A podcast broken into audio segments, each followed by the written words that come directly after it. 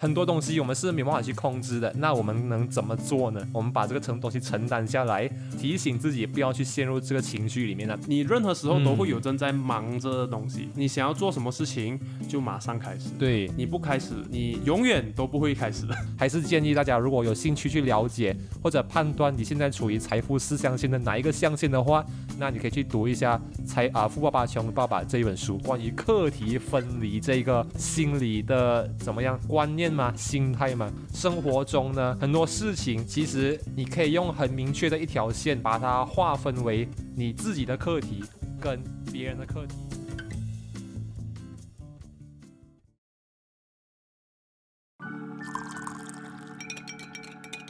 每个人都有不同的可能，每件事都有不同的面相，在纷纷扰扰的生活中。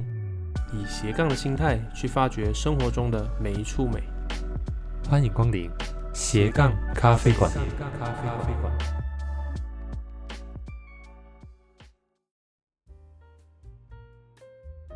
欢迎各位回到斜杠咖啡馆。哇，我觉得这个开头真的是非常让人兴奋。我们已经大概多久没有讲这个开头啊？请问我们还是要介绍一下自己？哎呦，忘记啊。OK OK，看来真的是太久没有录啊。啊，大家好，我是节目主持人启文，我是知县。那真的是阔别了一段时间啊。我们这个节目，我我们上次录应该是几时啊？上一期应该是十月份的时候，没有错。其实虽然讲我们只是录了五集，但是那五集，那五集对我来讲是一个很漫长的一个过程。因为包括之前一开始的筹备啊，是是，每一集的剪辑啊等等，其实虽然讲听众们他们听到的是短短的五集，但是对于对于我们两个人来说，对，因为我们没有其他的帮手嘛，是，所以对我来讲是一个比较长的一个过程。我们就是一个两人团队，对，这一次再次回来也是蛮兴奋的一个过过程啊。是啊，可能听众们不知道我们一集的这个 podcast 看起来是二十多分钟啊，哎，好像。嗯，也还好嘛，没有到很长嘛。可是其实我们后置的时候真的是花非常非常多的时间。我觉得一方面也是因为我比较龟毛的关系啊，就是 呃什么配乐啊、blah blah 那些东西啊，就比较吹毛求疵一点，所以也是让我们这个 podcast。呃，每一集都会花费非常多的时间去录啊，比较细节。That's why 这个也是让我们之前哎，突然间有一阵子忙起来之后呢，就我们在开始讨论这件事情，学习啊、工作等等，我们的时间到底可以分配好来吗？或者是我们到底要怎样去把这个东西调整好？所以我们之前有发一个，诶，呃，我们最近斜杠咖啡馆会暂时休业一段时间。就在我们的那个 IG Story 的 Highlight 那边，我不知道大家听众有没有有没有看到啦。嗯，反正就是啊，我们发了那个通知之后呢，我们就暂时休息了一段时间了。主要是这一段时间，你把你的事情逐步逐步的完成。嗯，然后现在我不知道我们这一期发出去的日期大概是什么时候啦。嗯，但现在大概就是呃要过农历新年的这段时候，所以我们暂时性的比较有空，所以希望。可以继续回来录我们这个斜杠咖啡馆，只是说我们可能在以后发布的一些时间上会有一些调整啊，嗯，就确实不能像我们一开始那么理想了，说可能每一个星期发这样，但是尽可能的是。在安排，是，就是想办法让这个节目持续下去了，好不好？哦，我们这个东西也是一直我们都想做下去的东西，OK，所以就是这样子啊。你知道，你知道前阵子还有朋友问我们，哎。你那个斜杠咖啡馆是倒闭了，是不是？我跟他讲，没有没有，MCO，人家 MCO 休息，我们也 MCO 休息而已，OK，之后会副业的。主要还是希望能够在平衡我们的时间方面哦，也可以完成我们兴趣上面想要做的事情。对对对，这个才是比较比较合理的一个方式啊。是啊，这个也是我最近有的一些人生感悟啊，就是呃，在追求兴趣跟现实之间要怎么去取舍。我觉得这个是很多人需要面对的问题，同样也是我现在在思考的东西。你现在要分享一下，你这几个月到底有什么样的体会啊？还是你做了什么事情？嗯，有什么让你比较有感触哎？等等，是是是，简单来讲，其实去年那阵子呢，是我啊，我们这个 podcast 刚开始的时候是。呃，我去年的学期刚开学不久的时候，差不多九月，呃，大概去年九月、十月左右，因为那时候我们是新学期刚开学嘛，嗯，所以那时候就哎，身上有很多东西想做，因为我人就是这样，我觉得就是我很常会有很多东西想做，然后又我觉得我需要去把很多东西分好来，那个按照重要性跟把分好它的顺序啊，反正那时候就是非常的忙，对，然后一开始我们做这个 podcast 呢，真的讲真的，我是觉得蛮充实的，也是我心里很想做到的东西。可是啊，因为那时候其实我除了课业以外，还有去呃接一些同学会的工作啊等等，所以在那一阵子刚开学的时候，我有很努力的去把这个时间分配好来啊。如果有听众去留意我们之前某一期节目的话，呃，那个是我们有一期是讲到关于如何做好时间安排的啊，那个确实也是我在那个时期去尝试努力做的事情，因为同时身上肩负了三个东西嘛，第一是学业，第二是这个 podcast。第啊，podcast 真的很花时间哦，各位听众。然后第三是同学会的事情，所以那时候我就是尝试把一天的时间很努力的分配好。可是我发现我不管怎么样去努力的分配，都还是有点控制不住的感觉。嗯嗯，对对对。了解。同时呢，那时候我那个同学会的工作逐渐开始进入很很繁忙的时期，然后也面临了一些大大小小的差距啊。啊，反正到最后是顺利解决啊。不过那时候对我的简单来讲，就是同时在做很多事情，然后就要很努力的去把它兼顾好来，然后从中的面对那些大大小小的差距，让我的心态上有了一些小小的感悟。这是我呃上个学期总结下来的一个状态。来，之前有什么想要跟大家分享啊？呃，首先第一点就是我想跟启文讲，呃，你尽量靠近麦克风一点，要不然听众听见 那个声音会比较涣散一点。好，非常不好意思。呃，我觉得说启文现在他分享的这个状态呢，是也是有很多人会有相同的一个情况，就好像有时候你有很多事情想做，但是嗯，你可能时间上啊，还是一些现实情况让你没有办法嗯去很好的进行。是对，所以说会导致一种很混乱、很整个很杂乱的状态。嗯，然后最后全部东西一团糟。之后，呃，你就好不容易度过了过后，你才可以看回去自己当时候那个状态，然后才来总结。是，像启文这样子，现在是有总结他之前那一段时间，嗯，所经历的那些事情。我觉得这个是很好的，因为在每一个阶段，你会去总结你那个阶段所遇到一些事情，你未来才会持续的成长。嗯，这是非常非常重要的部分。所以我觉得那时候就是在我临近期末考的时候，就已经是我这个学期要结束的时候了嘛。我就突然间有一个感悟，就是。哇，我这个学期还没来得及好好静下来，就差不多要这样结束了。然后我就有一个，同时我内心又一直还出现很多新的我想做的事情。对于是，我就有一个想法，就是好没有关系，考完试后我把我这些东西全部 list 下来，我好好去思考衡量一下，到底哪些现阶段是我需要做的，跟我想要做的。然后我觉得我更需要去做的是，就是我需要做的事情。一天也只有二十四小时，那你要怎么去分配呢？自然就是按照你的。需要性跟重要性去衡量了，这个是我的一个感悟啊。现在，嗯，尤其是在还是疫情的阶段里面，还是一样被封闭在家里啊。有时候你很难去换一个环境，换一个呃心情去做其他事情，所以我们很常经常会困在同一个圈子里面啊，然后就蛮辛苦一下。对我刚刚本来还想讲，哎，其实也没有好像关在家里，因为我最近很多 trip，可是想想一下，也是啦，其实 trip 完回来。大家，我就是每天面对的事情还是一样啊，就我们主要是我们还没有办法返校，就是生活圈啊，生活接触到东西，就还是这一些咯。啊。当然你自己，就像我自己也有尝试去做更多新的东西啦，可能从中可以让自己有一点新的尝试啊，啊。哎，来，之前刚你要讲什么？没有，请问我是讲你到底去哪里 trip？现在这种这样严重的情况，不没有啦，没有没有没有。诶，现在算是我们需要进入新的时代，需要跟病毒共存啊，也不可能要我们时时刻刻都一直待在家里，只能说现在出去玩还是呃尽可能的照顾自己的卫生。我们能做只可以是这样，是完全封闭在家里，我觉得。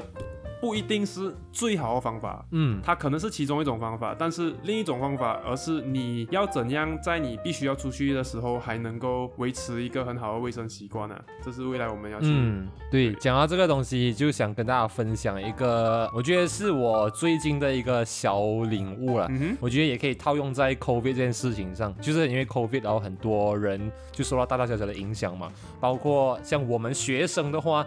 就是不能返校，然后就这样子两年了，我们的大学生活就这样。对于其他人来讲，可能是更多、更多、更严重的情况，严重到可能家庭的经济受影响，还是怎么样。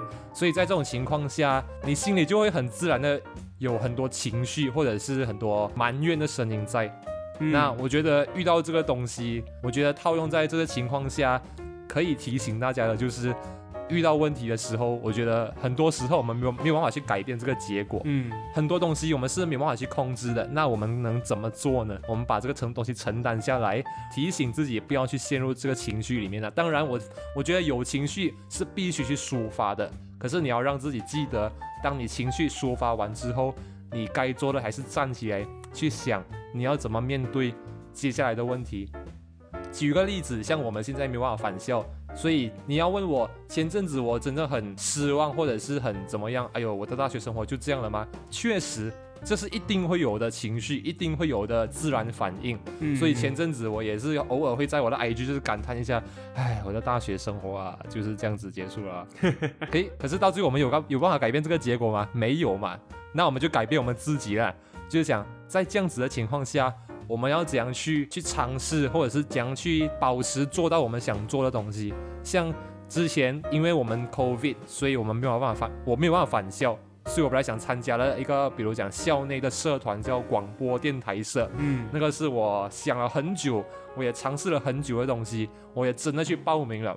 可是那时候他跟我们讲，哎呀，你们可以回来中国之后才来面试了。那时候我就讲，好，没有关系，我觉得很快就可以回来了。不知道什么时候。那个很快是几时嘞？今年已经二零二零二零二二年，对，要二月了，所以我就想，没有关系，这个东西我就觉得。呃，我没有办法控制啊，我应该也没有机会参加哦。这样我怎么办呢？我自己开一个 podcast，我自己去 try 我要做的东西啊，啊，类似这样啊，就是跟大家分享。OK，就是希望大家在二零二二年可以，就算是在这样子的情况下，还可以勇于去追求自己想要的东西。嗯，尽管是受到某某情况的限制，是，那我们可以用自己的方式去做，就像奇文这样子，是很不错。所以这个东西本来想要在稍后跟大家分享，不过我觉得既然提到这一点啊，就顺便把。我很常跟朋友分享的一句话，在这里跟大家分享一下啦，就是没有办法控制的事情，我们不需要去想。像 COVID 这个东西，几时能结束？像我们能返校，几时能返校？这个是我们没法没办法控制的。那我们能控制的是什么？在 COVID 的这个时代下，在我们没办法返校的情况下，我们的心态要怎么去摆正？如果我们一直去想，哎呦，你看这个不不能不懂几时可以返校啊，不懂 COVID 几时会结束啊，这个东西你想多也没有用，它就是徒耗你的心力而已。所以才说，把注意力专注在你能够能够控制的事情上，比如你的心态要怎么去摆正。所以这个东西才可能对原先没有办法控制的事情产生一个正面的影响。这个也是我很常很喜欢跟朋友们分享的事情。我自己觉得一个很有用的一句话了。确实，确实，确实。我刚刚听到你讲，呃，希望大家在这个二零二二年是什么什么？我还我还以为你要跟大家新年祝福啊。哦，没有 没有没有，在二零二二年有一个 龙马精神，三阳开泰。没有，主要是二零二二年又是新的一年，所以说。看有没有一个新的成长啊？因为这两年莫名其妙的过去了，在二零二二年这个最新的一年呢，我们应该是需要摆脱前两年的混乱感啊，有一种不知所以的那种感觉。所以今年呢，就要开始去有意识的去进行一些事情，嗯，就是适应适应这个 COVID，去接受它，然后把重心重新真的就拉回自己的生活上面了。不要去再被这个影响了。虽然它未来几时会再复发，或者是几时会结束，这个是我们没办法控制的。可是当然就是在每个阶段去做好自己可以控制的事情啊，就是回到刚我讲的那一点了。所以这个是我第一个想跟大家分享的东西。如果是要我分享我最近几个月来呃发生的事情的话，一个很大不同点就是在前几期的观众应该有有记得说那时候我是在实习的状态，可是那时候是在线上的情况，在十一二月份的时候稍微疫情比较缓和，我也可以到公司里面去工作。在这一段时间呢。有非常大的一些新的学习啊，这是我非常感到开心的部分。嗯，因为那时候在线上实习嘛，是很多东西无法直接沟通。嗯，当你去到现场之后呢，你看到一些我们的上司啊、同事，可以直接的问多一些工作上的问题。我是觉得那时候到公司上班的这段日子，我大概还有两三个月都在公司。那段时间是我可能人生中收获最丰厚的一段日子。嗯，呃，不只是工作上面的能力的提升，还有一些待人接物啊，好像公司他们。到底是如何去进行一些活动啊，像是会议啊等等的东西。嗯，我觉得这些东西呢，都对我未来的职业的发展都有很大的帮助。嗯，我也希望说，可能过后几期之后，有机会能够讲一些关于对未来职业一些见解。嗯，当然，现在我们都还没有步入职场啊，就希望我们可以邀请到已经在职场上的嘉宾啊，可以分享一下。有时候我们也是很多疑惑，因为我们还没有步入社会，还没有步入社会，我们其实对于社会的工作内容啊，还是如何去跟同事相处等等的问题，我们会有一些不理解的地方。嗯，所以说希望通过我们这个平台呢，嗯，能够给听众们更加实际的一些看法。因为有时候我们在网络上也可以经常看到同样的一些资讯的分享，是，但是我们的视角跟他们的视角有时候不太一样，因为他们已经是在工作中的人了，嗯，所以说他们的视角是以已经工作多年的经验来分享。嗯，但是现在我们的情况是说，我们也同样还没有到职场上面工作，是，所以说用我们的视角去看来理解，这样可能是比较准确的一个方式啦。我比较好奇，就是你现在身负，因为你身兼实习跟学业两个部分嘛，所以很多事情，比如工作跟学校之间的区别，对你来讲会是很直观的感受。我比较好奇，如果现在就是问你的话，让你分享一下，你有没有最让你深刻的感受？是你觉得哇？工作跟学校真的是完全不一样的东西。其实，在现阶段来讲，我觉得学校离我非常远了，因为我大概实习有将近半年的时间，半年再多一点。嗯，所以说我上次上课那一个时候还是有点记得，但是已经比较模糊啊。那我可以比较，如果要说一个区别的话，我会觉得工作的责任感肯定是比在学习上面来的多得多了。嗯，因为毕竟学习是你个人的事情。嗯。但是工作呢，是你会需要去跟别人配合合作。是，如果说你这个部分没有完成好，都会影响到别人。是，这是我觉得一个很大的不同点。嗯，再加上呢，学习有时候它是一个缓慢的过程，它是需要去积累的。嗯，但是工作还有它，它就是直接是实战型。嗯，所以说你需要什么东西，你就去必须马上去学会，然后马上应用在你的工作内容方面。啊，过后我像我之前前几期 podcast 有讲过说。是我过后要继续写我的毕业论文嘛？我要重新投入学习的怀抱当中。这个要从工作再转换为学习的这个过程，也是需要我去慢慢去适应了。可以啦，我相信这个是不是什么大问题？因为像刚听你这样讲，我也回想到我的学长跟我分享过的事情，就是因为他已经毕业工作了，然后他跟我讲的东西就是，呃，工作上你很难去预测到。随时什么时候下一秒会出现一个很大的问题，是你没办法解决的。然后这个东西在如果你还是学生的时候，可能比较少遇到，或者就算你遇到了，还是可以找身边的人帮你一起给意见啊，跟你一起怎么解决。可是这个东西在工作上不见得是这样子的情况。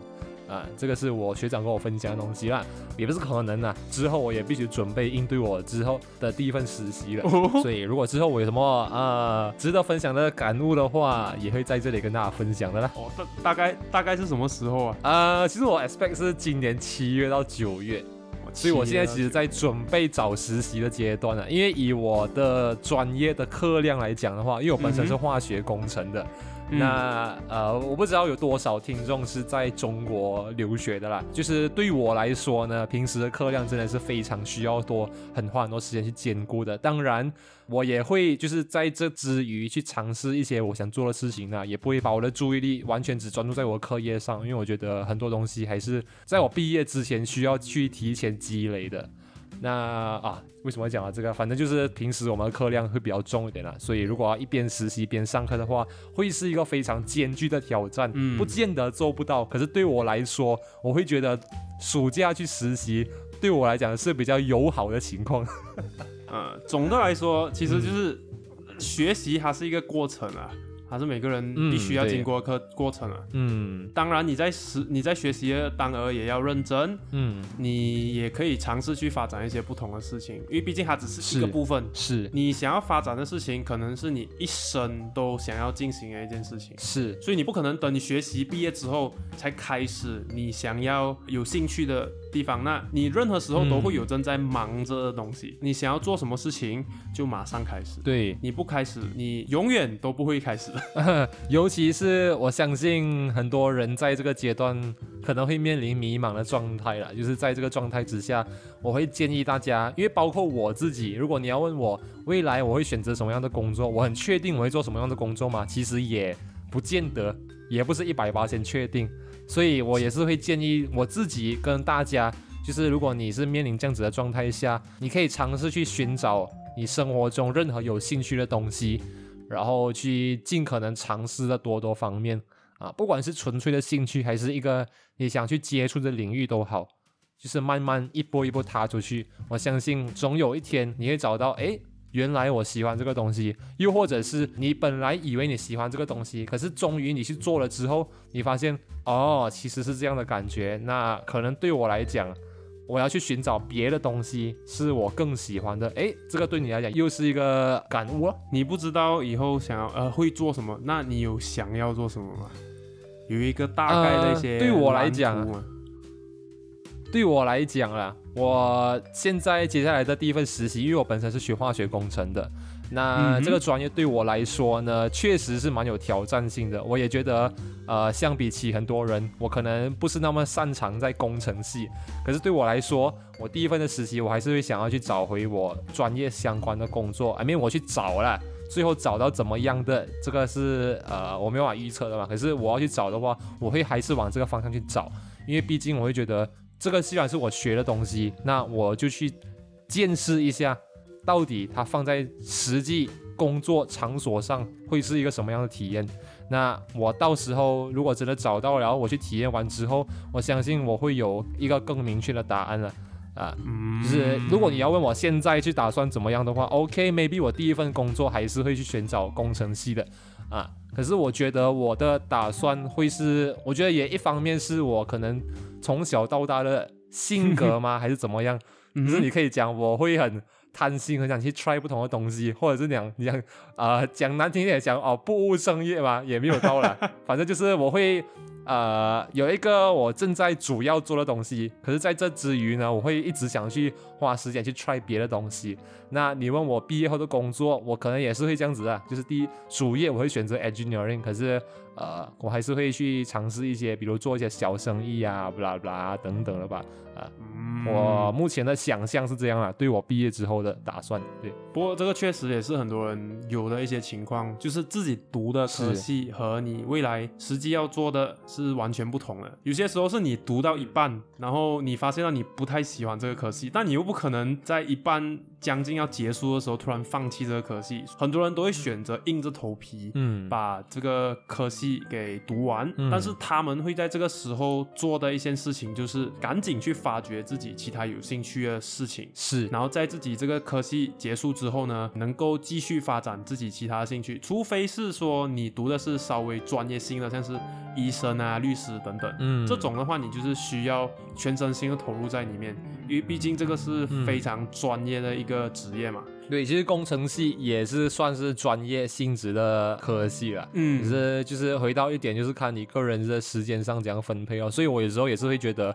哇，我除了要去分好我现阶段我要 focus 的几样东西以外，还有另外一件事情，就是关于时间上的分配，也是我更需要去精进的一项技能。嗯啊，因为体文是非常不喜欢大工作量的一个，或者是工作时长非常，他需要有自己的个人时间去发展啊，个人呃想要做的事情，是吧？呃，因为据我所知啦，我我不是读工程系的啦，就是说。工程系他们的工作量非常的大，然后时长也非常的长，嗯，所以会导致你呢在工作之余比较难有自己的个人时间去发展自己的兴趣，所以这是会导致你不想要完全投入在这份领域的一个原因吗？如果是单从学业上，就是我目前在学习上的状态来讲的话。我觉得可以这么说，如果我是完全真的是全心全意非常爱工程系的话，那我会觉得 it's okay，我每天一天二十四小时，我就把我的时间拿去读这个东西就好了，因为这个东西是我最喜欢，也是继续我最想去钻研的东西。可是对于我现在来说呢，我觉得，嗯，其实并不是。所以其实内心会有一种，你很想把自己去分一些时间出来做一些你自己想做的事情，因为你知道这条路不一定是你会走到最后的路。OK，可是这个时候就会面临一个纠结，就是在课业量非常大的情况下，课业难度非常大的情况下，你就算竭尽全力，你也不一定可以取得最好的成果。可是你又不想让自己就真的是生活跟时间都完全花在这这方面上。你也想要有一些其他自己想追求的东西，那在这样的情况下该怎么办呢？啊，这个就是我现在需要去思考跟克服的问题。我可以这样理解吗？就是你现在是处于我刚才所说那一种状态，就是可能读到一半之后，发觉自己并不是那么喜欢自己选择这个科系。是啊，所以你正在这个阶段呢，赶紧去呃，是挖掘自己其他有兴趣的部分，是这个意思吗？你你认为是？是，所以这个也是刚为什么我也建议给大家。如果你是在这样的状态下，真的就是多尝试去发掘你要的事情。因为以前我有，其实我有在这样的状态下，就是我知道这个东西不是我未来想要的，但是我可以干嘛呢？说如果你是在这样子的状态下，可是你不去行动，去找出自己其实更有兴趣的东西，而是让自己一直待在这样子的状态下，直到未来毕业啊、工作啊怎么样等等，那我会说，嗯，加油啊，兄弟！所以你刚才说你你下一份实习还是会尝试去找跟你科系有关的工作，对，这是为了让你更加确定说自己到底喜不喜欢这个科系，对不对？或者说让我真正亲眼见识一下我一直以来在学的事情。这里我想到一个一个问题啊，也是很多人会遇到问题，嗯，因为刚才你很我们很多讨论到的都是。呃，关于时间上的安排啊，嗯，个人时间啊，还有一些工作上面的工作量等等，嗯哼。但是如果在薪水和工作量、个人时间啊，我意思是这两者之间，你会更加倾向于哪一方面呢？对我来讲，我会比较专注在这个公司可以给我，就是我去看，如果我一直待在这个公司下去的话，我每天做的工作，或者是我每天。面对的周围的环境啊，对我未来几年的成长是有利的吗？如果我可以很快的就发现到，我一直我继续下去的话，未来几年就是重复一样的东西，然后不会有太大的上升空间的话，那我会觉得，不管是薪水还是工作量，都不会是我第一个考量的东西。I mean，我不会来。哦，这个东西薪水很高诶，诶，这个东西它虽然对我来讲很很容易啊，然后薪水也很高啦，可是我这样子一直几年下去，OK 嘛？啊，我会去想这件事情，所以这两者之间必须要你选一样的。OK，如果要以我的性格啦，嗯，工作量没有那么大，然后薪水也不是特别高，这样子的一个选择，就是回到那一点哦，我觉得我可以去尝试把我省下来的时间。去创造更多的来被动收入，让以后的我不再需要去烦恼，我需不需要为了更高的薪水而牺牲我的工作时间啊？I mean 是这样子啦，了解。所以，所以所以还是还是以金钱为导向，对不对？只是说换个方式。肯定，肯定，肯定。了解，谁不爱钱呢？对吧？谁不爱钱呢？因为我觉得，就是出了社会之后，你可以拥有自己的兴趣。可是对我来讲，我不会再是那个啊，我要把时间省起来去做我喜欢的事情，而是我要把我时间省起来去想、去思考、去尝试、努力，让我未来。不再需要去烦恼，我要不要为了钱而换时间这样子的一个考量。我的考量其实是这样子，对啊。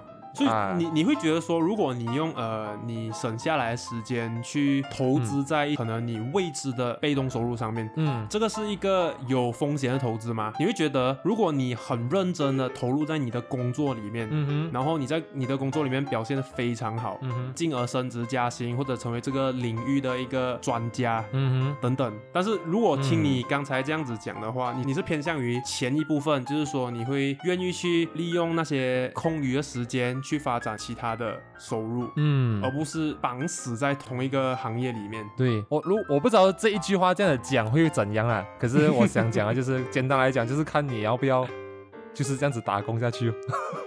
我不知道哎，对，所以所以这个也是我我我我也是想听一下听众们有什么样的关于这方面什么样的想法，到底是说。你想要你的工作赚更多的钱，还是说，嗯，更多时间？无论是是发展自己的兴趣，还是说换另一种方式创造你的被动收入，欢迎大家跟我们分享。我觉得这个东西是也没有，也不见得是所谓的对或错啦。可是我马上想到的是，之前我看《富爸爸穷爸爸》，还有一个财富四象限嘛。我相信其实很多人都会看过这个东西，就是你会知道，呃，就是简单来说呢，你要去判断。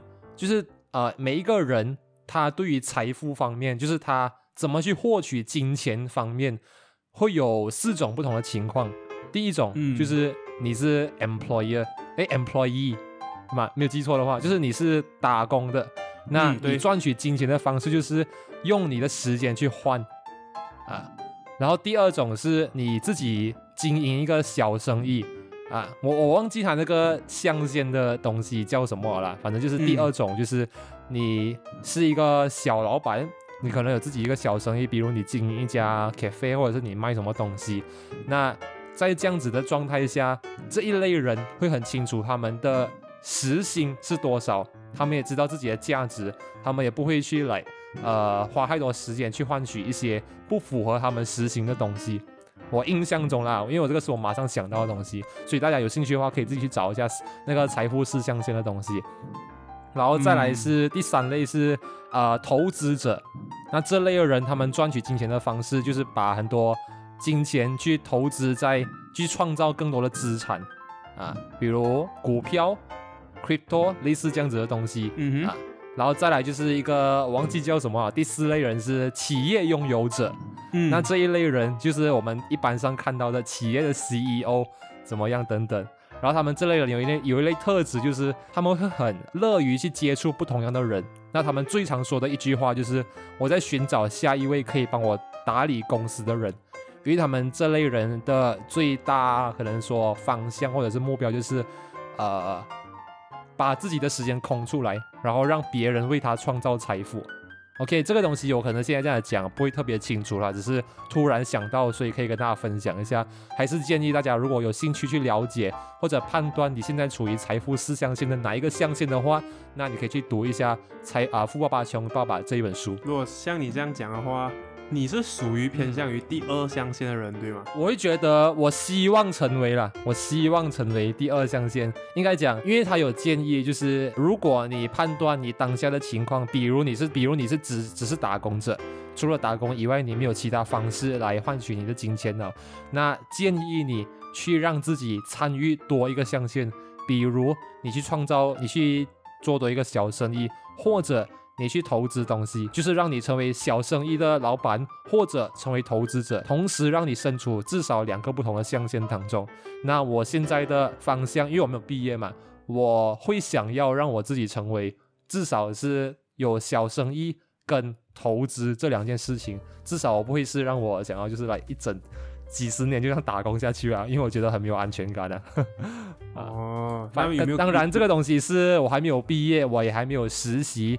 正式接触到工作职场上，我哦，我是说抛开我之前的打工的经验了啊，嗯，我是说现在的想法是我还没有开始我的第一份实习，还没有接触到职场上的真实情况下，我会有的想法。那未来会怎么样？也许会改变，也说不定。我的角度来看的话，其实与其说这四个象限它是不同财富累积的方式，也可以说是它是四种生活状态。因为我相信，嗯，这四个象限都会有相应的生活压力和需要承担的责任。是，像比如说，我觉得说好像是是是，比如说你说的第一象限打工，它可能相对承担的。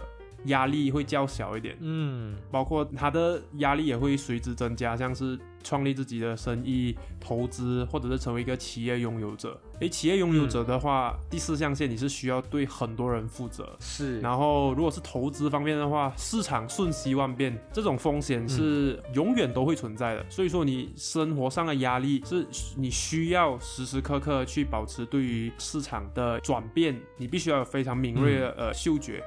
这也是对你日常生活也可能造成一定的影响，或者是说经营自己的小生意，这也是你自己需要去完完全全负责。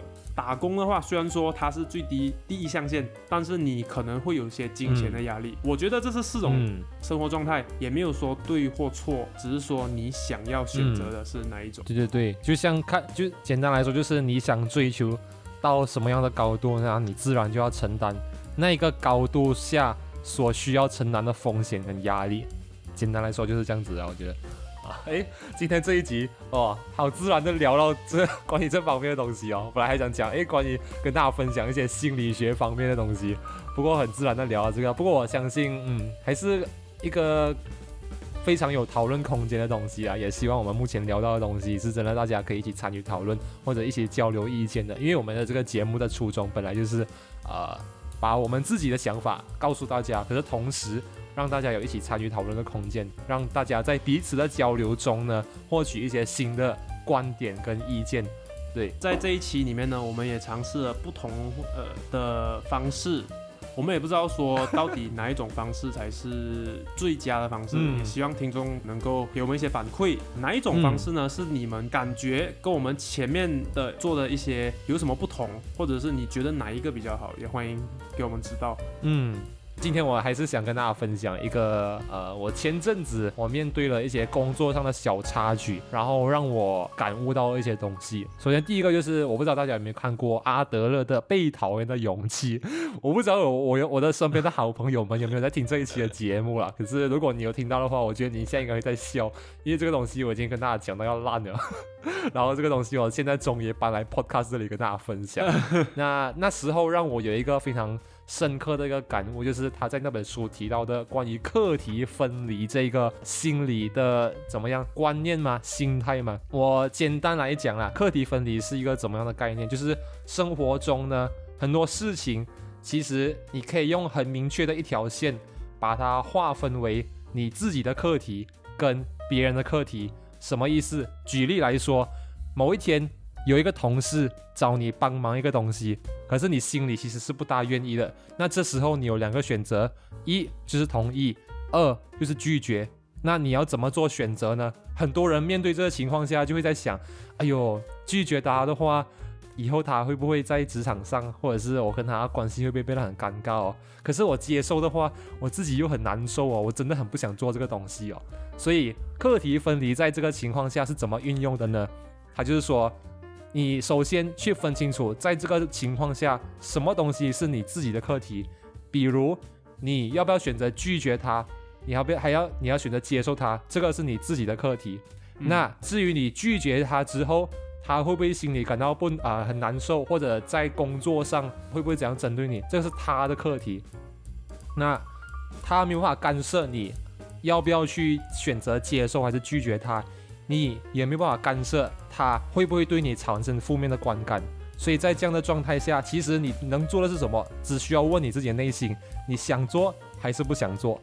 不想做就拒绝，拒绝他之后他会怎么想吗？可能会，但是你没法控制啊。所以这这样子的情况下，就是课题分离可以解决很多很复杂的情况了。当然，我刚用的是一个呃比较简单的例子，实际放到生活上不一定是可以这么。简单的就把它划分，或者是让你做好决定的。可是它是一个可以让你尝试的方向啊。对，当然这个东西也不是讲啊，你选择课题分离，就是很多时候哦，你爽你就做，你不爽你就拒绝，然后就好像搞到自己像一个自大狂这样子了。当然也不是，而是在你自己的感受为主的情况下学会尊重他人，然后做到良好的沟通、同理跟共情，同样是我们要做好自己的课题，对吧？这个还是需要跟大家提醒一下的。当然，这个也是简单的跟大家分享一下。至于大家想要去更详细的了解关于这部分的东西呢，欢迎到 YouTube 上去搜索啊，被讨厌的勇气，不啦哒，电子书分享。我觉得这个东西对大家还是会有帮助的。对，其实我是非常好奇啊，就启文现在分享的这一本书是关于在这几个月所经历的，因为你该说你跟周遭的好朋友们都一直在分享这件事情，你是不是有一些实际的案例？实际生活当中，我我们确实会多多少少会遇到这样的情况，所以说当你是当时候遇到一些情况，你是如何去？做出你的决定了呢？可以跟大家分享啊，就是可能如果你在工作上做了做了某些决定，那这个决定，呃，会引起某些人的不满。那可是对你来说，其实你自己已经尽力了，或者是你自己已经觉得你做好该做的事情了。那在这样的情况下，呃，我那时候运用的状态就是，好，这个东西我有去尝试怎么解决吗？这个是我的课题。我去把这件事情做好吗？有，那就好了。别人怎么想，那个是他的课题啊。其实跟刚刚我说那个没有办法控制的事情，我们没有必要去想，其实是一样的道理。就是别人怎么去想，那个是他的课题，同时也是我们没法控制的事情。那这个东西就随他去吧。只是问你自己，你该做的事情，你该努力的方向有没有做好？有，那就好了。对。对，或者另外一个例子就是那个电子书里面提到的，比如父母跟孩子，那有时候假设你面对一个情况是孩子很不想学习，很不喜欢学习，那作为父母的时候，你应该怎么去面对这个情况？很多人会觉得，呃，我作为父母，我有这个责任把他教育到或者逼他学习，只要一定要达到他学习好的目的。可是课题分离，其实在这个状态下，它的运用方式是学习好不好？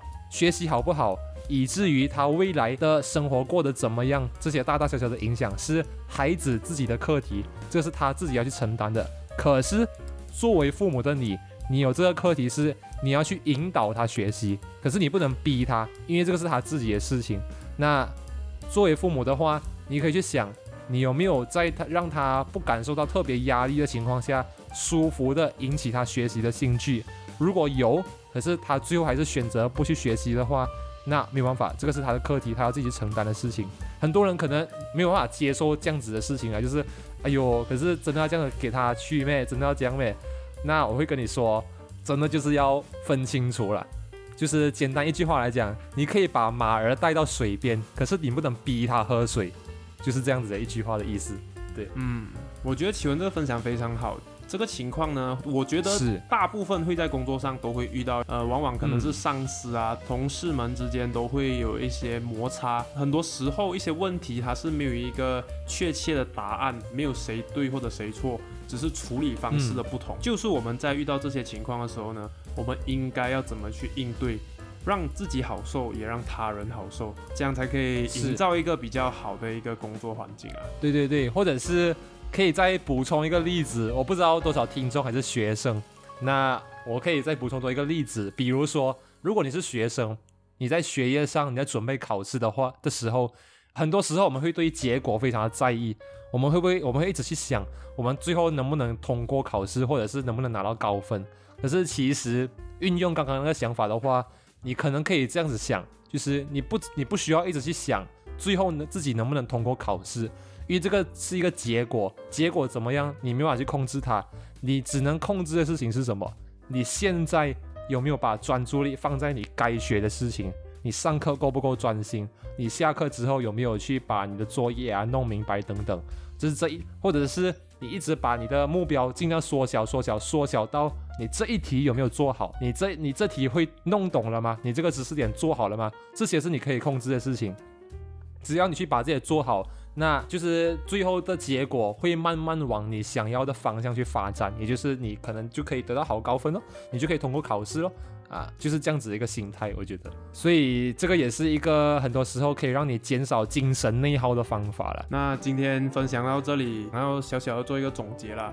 从我们一开始聊到的一些生活一些近况啊，嗯，包括过渡到职业方面，还有到最后的一些心理层面，我觉得这是这只只是我们前几个月呃生活的一个缩影，但这其实也反映在可能每个人的一生当中都会面对一些课题，是，这些都是我们需要常常去反思、去重新学习和理解。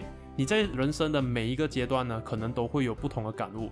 希望听众朋友们呢，能跟我们一起共同的成长。我也会觉得心态跟信念、习惯这些东西是需要时间培养的，而不是很多时候你一认知到这件事情，明天早上起来你就会你的生活状态就是马上一百八十度转变。我告诉你这是不可能的，而是你像我自己，OK，有一些信念，有一些习惯，我一旦认知到了，我认为这个是对我很重要的话，我会把它写起来，然后在我接下来一段时间的生活中。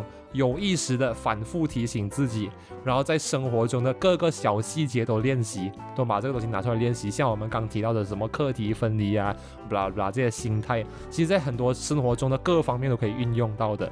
那我相信，只要大家坚持下去，总有一天这些东西就会内化成为自己的经验跟信念，可以慢慢朝自己的目标跟想要的生活方式去慢慢前进。这个是算是我今天跟大家最后的分享跟总结了，希望大家这期的节目对大家有帮助。所以我们这一期的节目也来到了尾声了，非常高兴，我们真的是时隔了那么久回来啊，跟大家录这一期的节目。那这一期的节目呢，我们就尝试了不同的方式了，我不知道大家有没有感受得出来，反正就是我们。我会觉得我们自己这一期算是比较随性一点啦。